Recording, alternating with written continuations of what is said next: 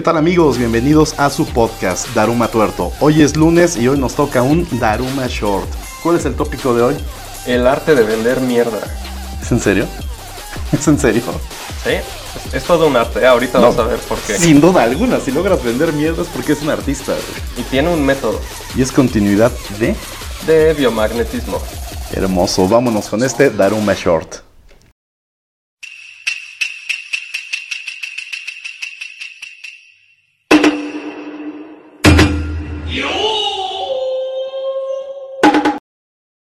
Bien dicen que para un cabrón, cabrón y medio.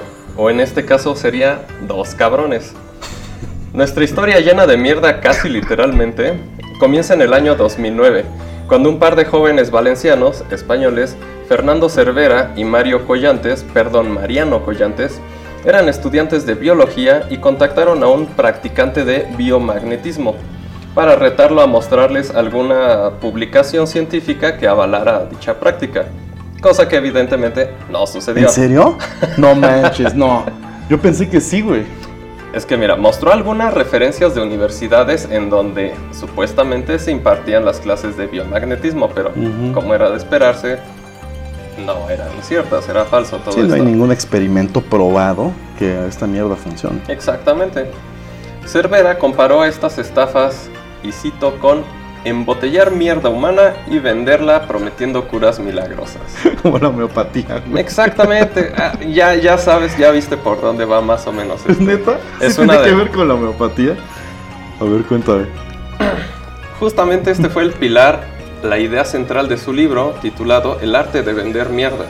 Ah, el, es un libro. el fecomagnetismo, la homeopatía y otras estafas. El fecomagnetismo, güey.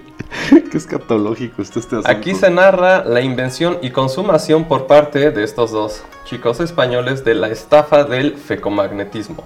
Una medicina alternativa que supuestamente mezclaba restos fecales mediante técnicas homeopáticas y así curaba algunos males. Ah, bueno, pero a ver, espérate. O sea, si le hacían la sucusión de Hahnemann y toda esa obra de mamadas que hacen los homeópatas, entonces no había un solo miligramo, microgramo de mierda en su solución. Claro que sí, porque tenía la sucusión, se había potencializado. Ah, soy un imbécil. Sí, perdón, claro. Hahnemann, perdón. Jamás, espe- es- jamás se especificó qué males curaba y ni siquiera hacía falta. Terapeutas, enfermos, revistas y hasta políticos avalaron esta nueva pseudociencia. sí, claro. Comenzaron por crear una web Ajá. sobre fecomagnetismo en donde criticaba la ciencia moderna Sí, claro, como lo hacen todas las pseudociencias, fíjate. Cosas como, es que los la- las cosas que los laboratorios no quieren que sepas. Lo que al gobierno no le conviene que uno se entere.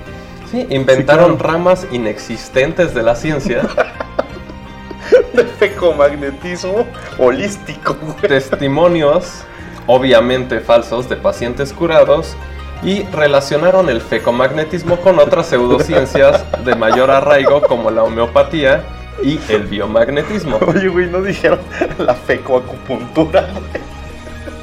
Eso traería ciertas complicaciones, ¿eh? Yo creo que en cuanto a lo a, los- a la salubridad que se necesita para hacer eso. Ay, Dios mío. Mira, también inventaron los nombres de médicos que impulsaban el fecomagnetismo. No es cierto, güey.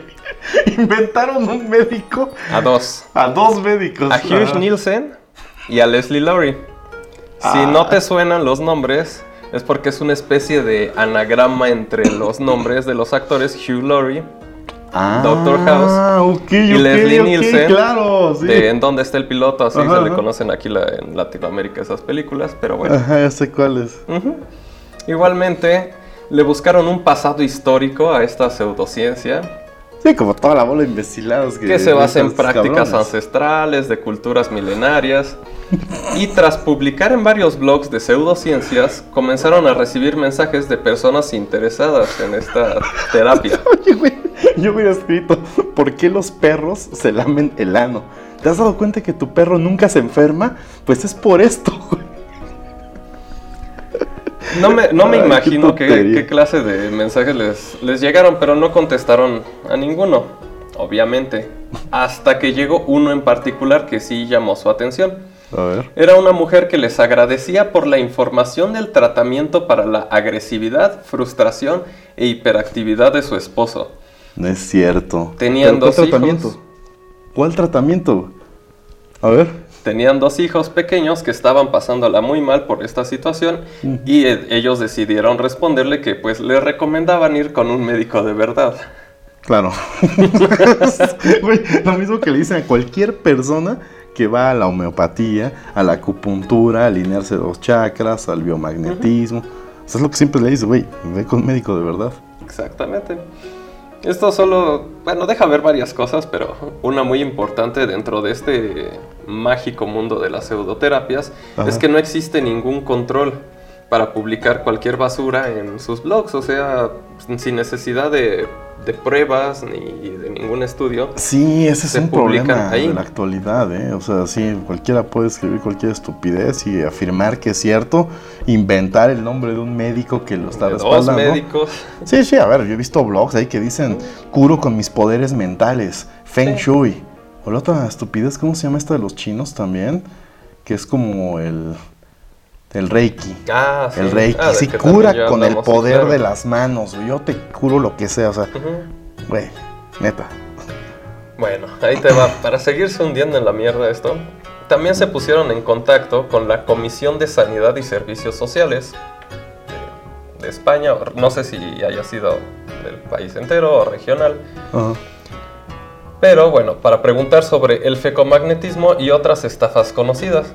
A lo que la portavoz adjunta de dicha comisión respondió, agárrate los calzones, que las terapias alternativas deberían de estar a la altura de la medicina científica y No que incluso cierto. deberían de estar financiadas por la seguridad social como era el caso de Francia en aquel, en aquel Güey, en. México tenemos el Instituto Nacional de Homeopatía, güey. Sí.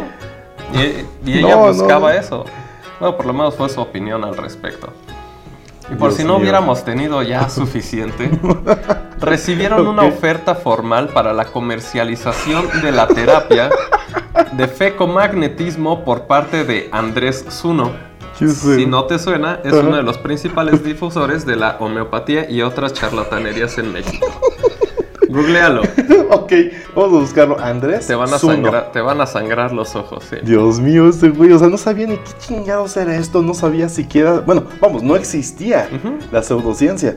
Y ese cabrón ya quería hacer business, ya quería comercializarla. No solo eso, Andrés Uno pidió que Hugh Nielsen escribiera el prólogo de su libro.